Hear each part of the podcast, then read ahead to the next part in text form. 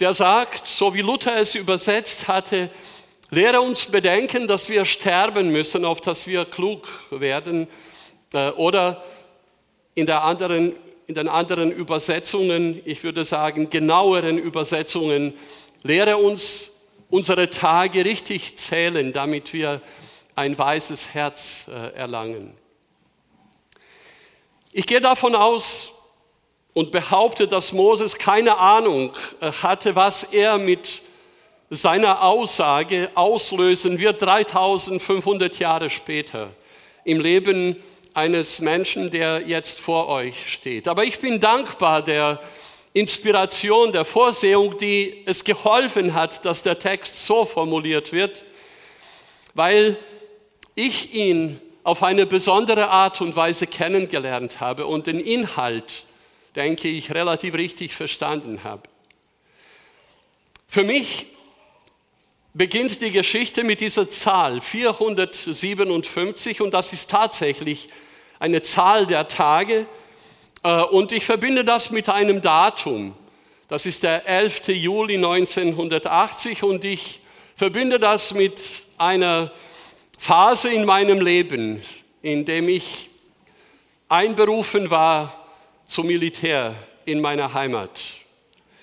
Am 11.07.1980 habe ich die Zahl 487, 457 gehört. So viele Tage sind in 15 Monaten. Und so lange sollte mein Dienst dauern. Und man hat diese Tage buchstäblich gezählt, aber nicht von 1 bis 457, sondern abwärts.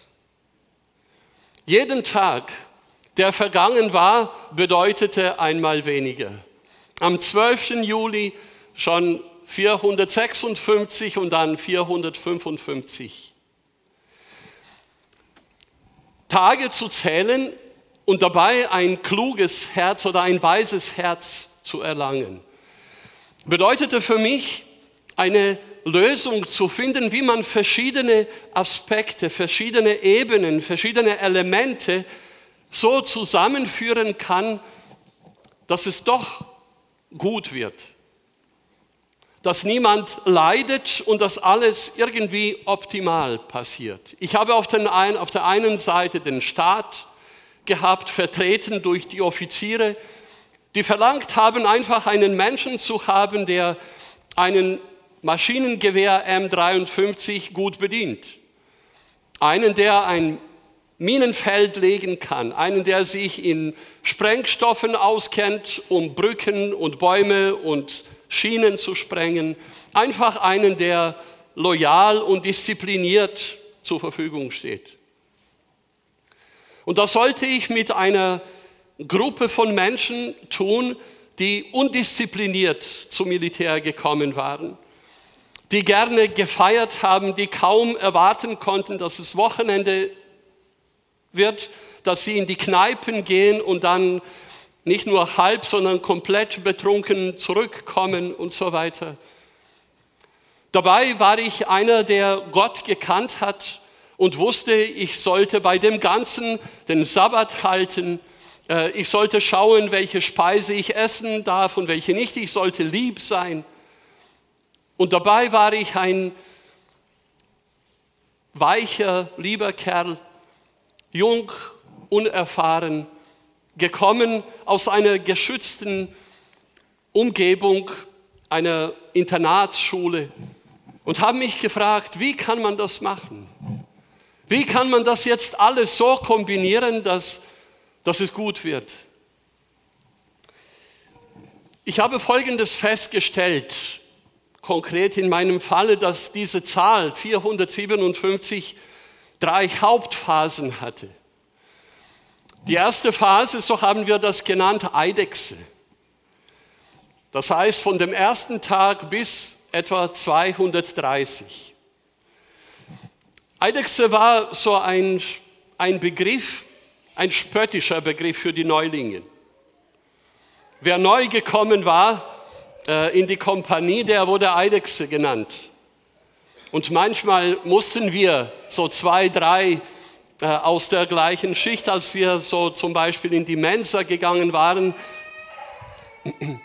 den Spott von, von Älteren hören, die hinter uns drei Meter gegangen sind und haben gesagt, Vorsicht, Vorsicht, nicht auf den Schwanz treten, das sind die Eidechsen vor uns. Ich habe gelernt, dass man in der Phase nichts sagen darf. Denn in dem Moment, in dem man versucht, sich zu wehren oder gleich zu antworten, wurde man noch mehr unterdrückt. Aber danach kam die zweite Phase. Nach etwa siebeneinhalb Monaten war die Ausbildung vorbei. Dann kam die neue Generation. Dann hat man gesagt, ich habe es jetzt wirklich wörtlich übersetzt, alter Haken. Und das ist so die Geschichte von irgendeinem Haken da in einem alten Schuppen, also komplett verrostet, was schon vieles erlebt hatte und so. Dann war man alter Haken dann konnte man all das, was man als Eidechse erlebt hatte, den neuen Eidechsen äh, mitgeben auf den Weg. Als ich Eidechse war, waren die Schlappen Mangelware. Und die hat man gebraucht morgens beim Aufstehen, wenn man in den Waschraum gegangen war, diesen kalten Betonraum. Äh, und es gab nicht genug davon, aber unter mir schlief ein alter Haken. Und er sagte, du Eidechse, und hat mich gemeint, wenn du aufstehst, ist es mir egal, aber ich möchte, wenn ich aufstehe, immer ein paar Schlappen bereit haben. Und so bin ich immer wieder barfuß in den Waschraum gegangen, damit alte, der alte Haken eventuell später, wenn er ein paar Minuten später aufsteht, dass er nicht barfuß gehen kann. Und dann war ich der alte Haken. Jetzt habe ich eine Eidechse äh, unter mir und äh, habe die Möglichkeit gehabt, auszuprobieren, wie ist es. Und dann gab es die dritte Phase. Wir haben das genannt Kleingeld. Das war so, wenn man nur noch zwei Monate hatte. Das ist so, wie wenn man wirklich so ein paar Münzen in der Tasche hatte. Nicht, nicht viel. Man braucht nicht viel Zeit, um, um alles abzuzählen. Da haben sogar die Offiziere gesagt, gut, selbst wenn er nicht alle Knöpfe äh, ordentlich angenäht hat, der geht bald nach Hause. Da lohnt sich nicht, äh, etwas zu unternehmen. Diese Zeit ist vergangen. Es waren nicht insgesamt 457, denn wir haben als eine komplette Generation eine Verkürzung bekommen von 30 Tagen. So war ich etwas früher draußen und obwohl ich dieses Jahr als ein verlorenes Jahr in meiner Biografie äh, nenne, hat es mir irgendwie geholfen, einen besseren Einblick zu bekommen in diese wunderschöne Aussage von Mose. Unsere Tage richtig zu zählen, damit wir klug werden. Denn man kann auch unklug handeln, auch wenn man richtig zählt, auch wenn man im statistischen oder im numerischen und mathematischen gut liegt. Dennoch kann es insgesamt falsch werden und ich glaube, dass wir, wenn nicht selbst das erlebt haben, aber ab und zu wahrgenommen haben in den Äußerungen, in den Meinungen von Menschen, die in der Öffentlichkeit sind, dass sie in manchen Einschätzungen, in manchen Einordnungen falsch lagen. Dass es nicht klug und nicht weise war, das, was sie gesagt haben. Und deshalb ist das eine wichtige Lektion. Es ist ein, ein, ein wichtiges Anliegen, die Tage so zählen zu können, dass man dabei verschiedene Aspekte richtig miteinander verbindet und dass man zu einer optimalen Lösung kommt. Man sagt, dass die orientalischen Sprachen, unter anderem auch die hebräischen Sprachen, dass sie nicht so viele Worte verwenden, um etwas zu beschreiben, aber dass sie reich an Bildern sind. Und ich finde einen Abschnitt aus der Bibel wunderschön. Es gibt diese Geschichte in dem Buch Genesis, wo der Vater von Josef, der alte Jakob, zu Pharao geht. Und der Pharao stellt eine einfache Frage. Wie alt bist du? Und das ist die Antwort von Jakob. Er sagt nicht einfach nur so wie aus der Pistole 130, sondern er sagt, die ganze Zeit meiner Fremdlingschaft oder wie Luther schönerweise auch sagt, Wanderschaft beträgt 130 Jahre. Die Tage richtig zu zählen bedeutet nicht nur, sich im Kalender auszukennen. Es bedeutet nicht jedes Mal, egal ob mitten in der Nacht oder am frühen Morgen, auf die Frage, welches Datum haben wir heute gleich richtig zu antworten. Das bedeutet auch nicht jederzeit genau zu wissen, wie alt man ist oder wann der eine oder andere aus der Familie Geburtstag hat, sondern die Tage richtig zu zählen bedeutet zunächst richtig einzuordnen, was ist der, der Sinn dieser Tage, die wir hier auf der Erde verbringen. Und Jakob hat das so zusammengefasst.